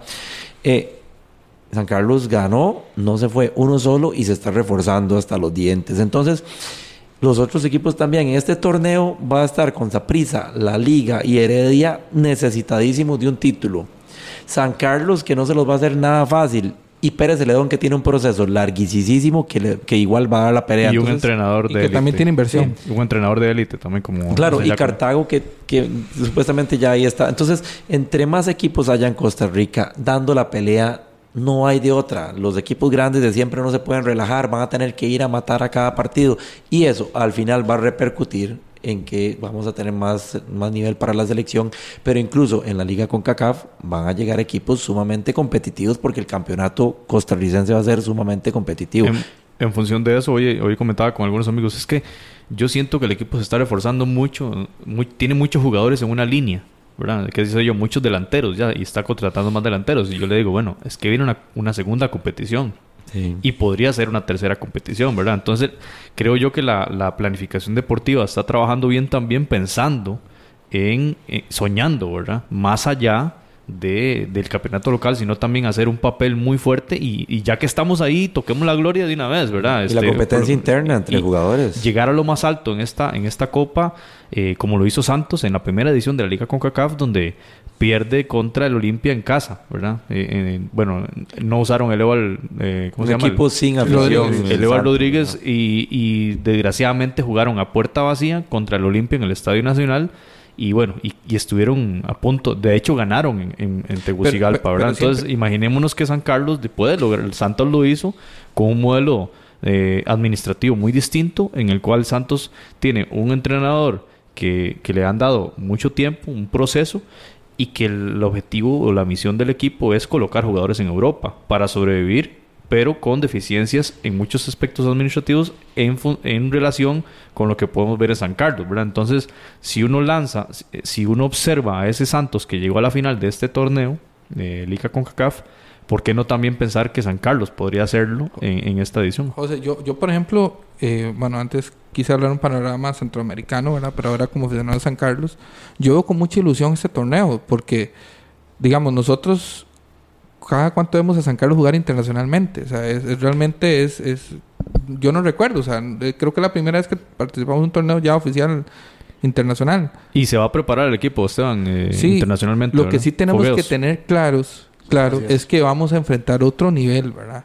Porque Centroamérica tiene también buenos equipos. Vea lo que le pasó a Pérez Celedón contra el FAS. Fue el FAS, ¿verdad? El, el torneo anterior. Pérez Celedón eh, la deja, pierde en Costa Rica su, su, clasificación porque se enfrentó a un equipo histórico. Y Santos perdió contra un equipo de Jamaica, el Portmore. sí, pero vea, ahí hay una diferencia entre y es que San Carlos tiene a favor el estadio y la afición. Ya, con va a venir a jugar el Carlos Ugalde no es como ir a jugar al Municipal de Pérez de Ledón o al Eval Rodríguez, jamás. Y eso que, bueno, Santos incluso jugó en el Nacional. Cuando San Carlos va a jugar al Eval Rodríguez, el 70% de la afición en el de Leval Rodríguez en Guapiles es San Carleña. Esos equipos no tienen tanto arraigo como lo tiene San Carlos.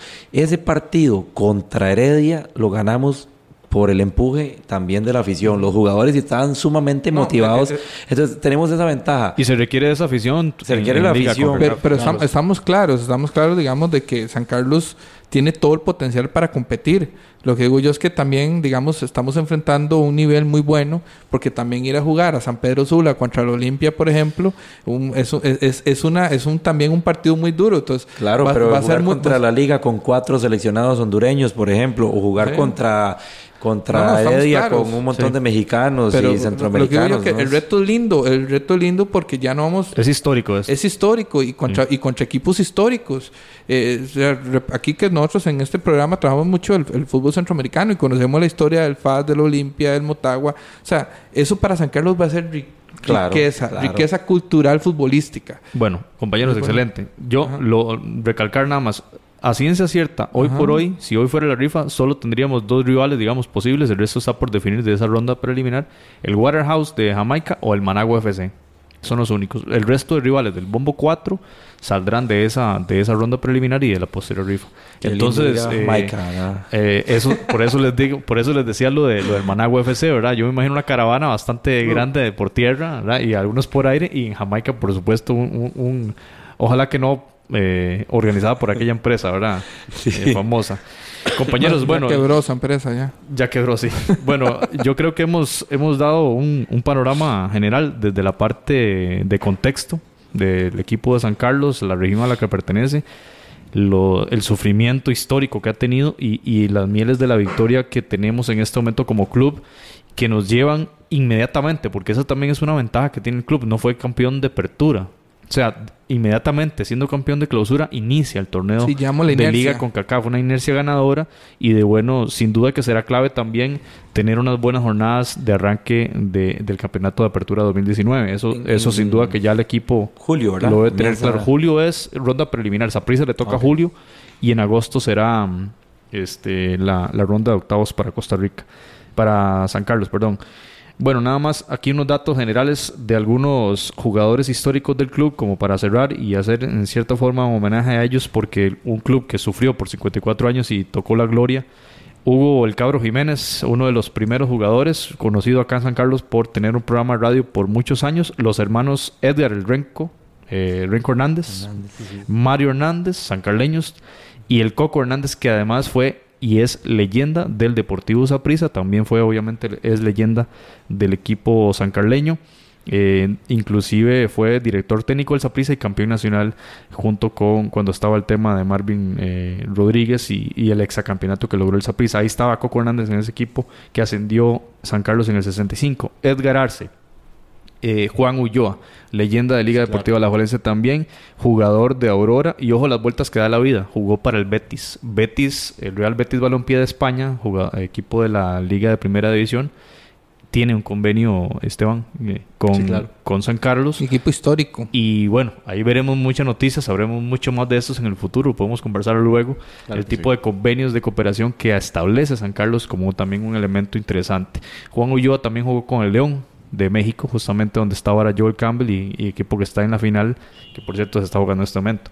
Arnulfo Chacón, de muy un buen amigo, eh, William Ávila, jugador de los de la selección nacional que fue a, fallecido, a Moscú 1980, los Juegos Olímpicos. Que dicen que era un crack. Juan Pablo Chacón, actualmente es el administrador del mercado central de Ciudad Quesada, goleador, uno de los goleadores históricos del club. Yo, tengo un vaso de, de, del mundial de los Olimpiadas del 84 con Juan Pablo Chacón. Juan Pablo Chacón. seleccionado, ¿no? Un goleador y muy, muy, reconocido a nivel nacional. Eh, Jorge Matapín Ramírez eh, también es... Eh, terror de cualquier delantero. el terror de los delanteros.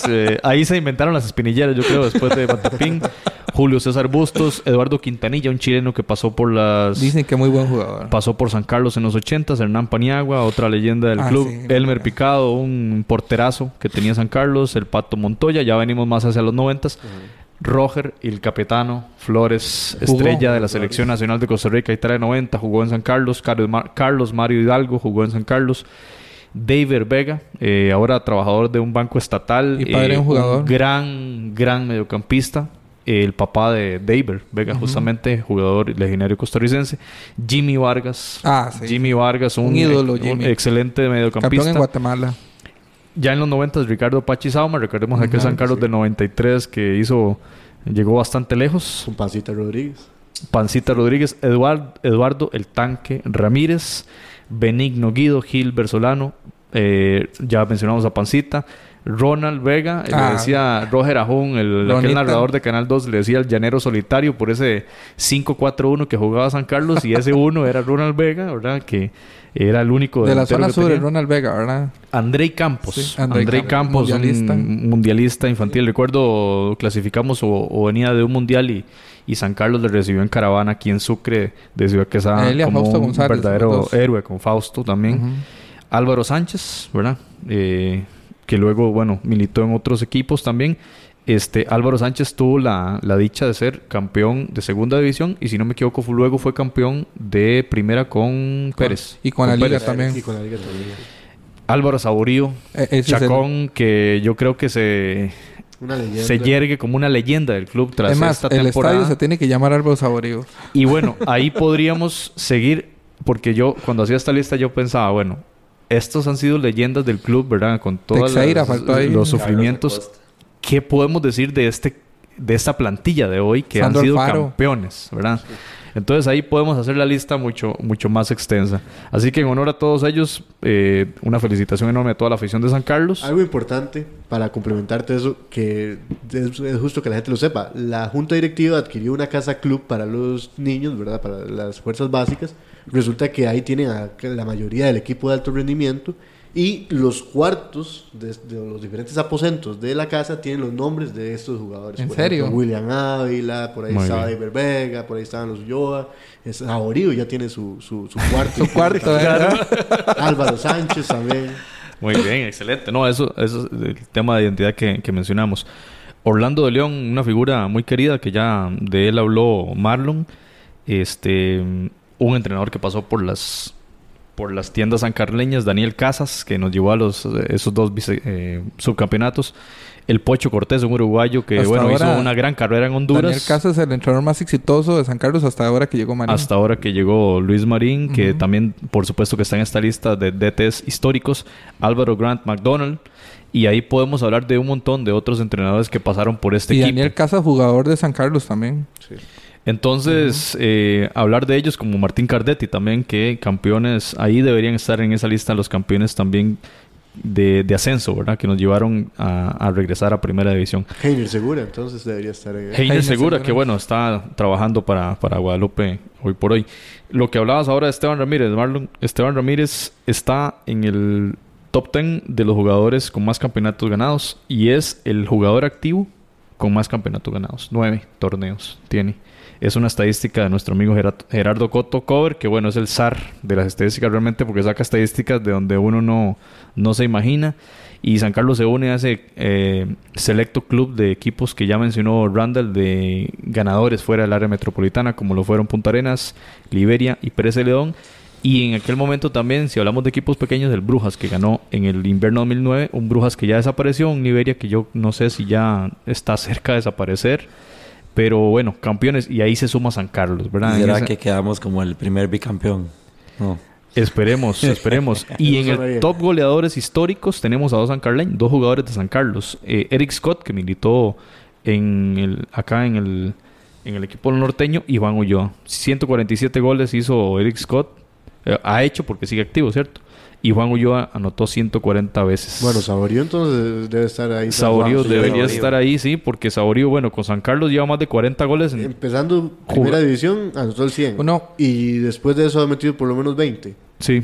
Uno, uno está, ahora... está cerca. Vicente Guanchop es el número 10 con 133. Está cerca de llegarle a ese, esa, esa general de nosotros que tenemos a Saborío como un ídolo, no solo por el aporte que nos dio, sino por venir a jugar en segunda división con el equipo. Eso se lo, pero yo me imagino que en esta década que de los 70s, 70s, 80 70 ¿verdad? Juan Ulloa tuvo que haber sido también uno de los cracks más grandes porque era fue, fue goleador histórico y seleccionado nacional.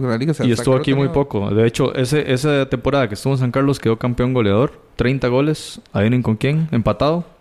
Errol Daniels, leyenda de Liga Deportiva La Él estuvo aquí en San de goleadores, Johnny Cubero. Bueno, compañeros. También goleador con San Carlos, ¿verdad? Yo quiero agradecerles mucho. Hora y media de conversación. Yo sé que los más sancarleños sí se quedarían hasta, hasta este momento escuchando. Agradecerle a los otros amigos de Centroamérica que se quedaron escuchando hasta este momento y aprendiendo de un club. Y nos gustaría, por, por supuesto, que mucho hablar de, de, otros, de otros clubes y en otros momentos. Eh, quiero saludar a nuestro compañero Jonathan Corrales, que en este momento se encuentra en Madrid, eh, aficionado a San Carlos, que ha tenido un año idílico porque es eh, fan de los Hotspur, Tottenham Hotspur que será finalista en Champions y el equipo de sus amores aquí es campeón nacional. Está en este momento en Madrid, va a disfrutar la final de Champions y por supuesto un, un panelista estrella aquí del Footcast, así que un saludo hasta allá. Y saludamos a todos los, los, nuestros seguidores en redes sociales. Muchas gracias Esteban por la hospitalidad aquí en Único. Y, y por supuesto que una felicitación enorme por este cambio de imagen y este cambio de cara que le dio al club y que yo sé que todo el mundo ahora tenemos calcas y tenemos de todo y, eso obviamente el mérito a... Como no nos van a regalar ahora calcas, ¿no? Aquí. yo venía por eso, ¿no? Bueno, Randall, muchas gracias Randall por participar y Marlon, por supuesto, y bienvenido a, Marlon que se estrena como panelista y, y muchas gracias a los tres entonces por participar de este episodio 71. Gracias. Bueno, muchas gracias a todos ustedes. Recuerden que estamos en Foodcast CR. Nos pueden seguir en Twitter y en Facebook. Foodcastcr.org. Foodcast.org más bien, nuestra página para que puedan escuchar otros episodios. Les agradecemos su sintonía y nos escuchamos en el episodio 72.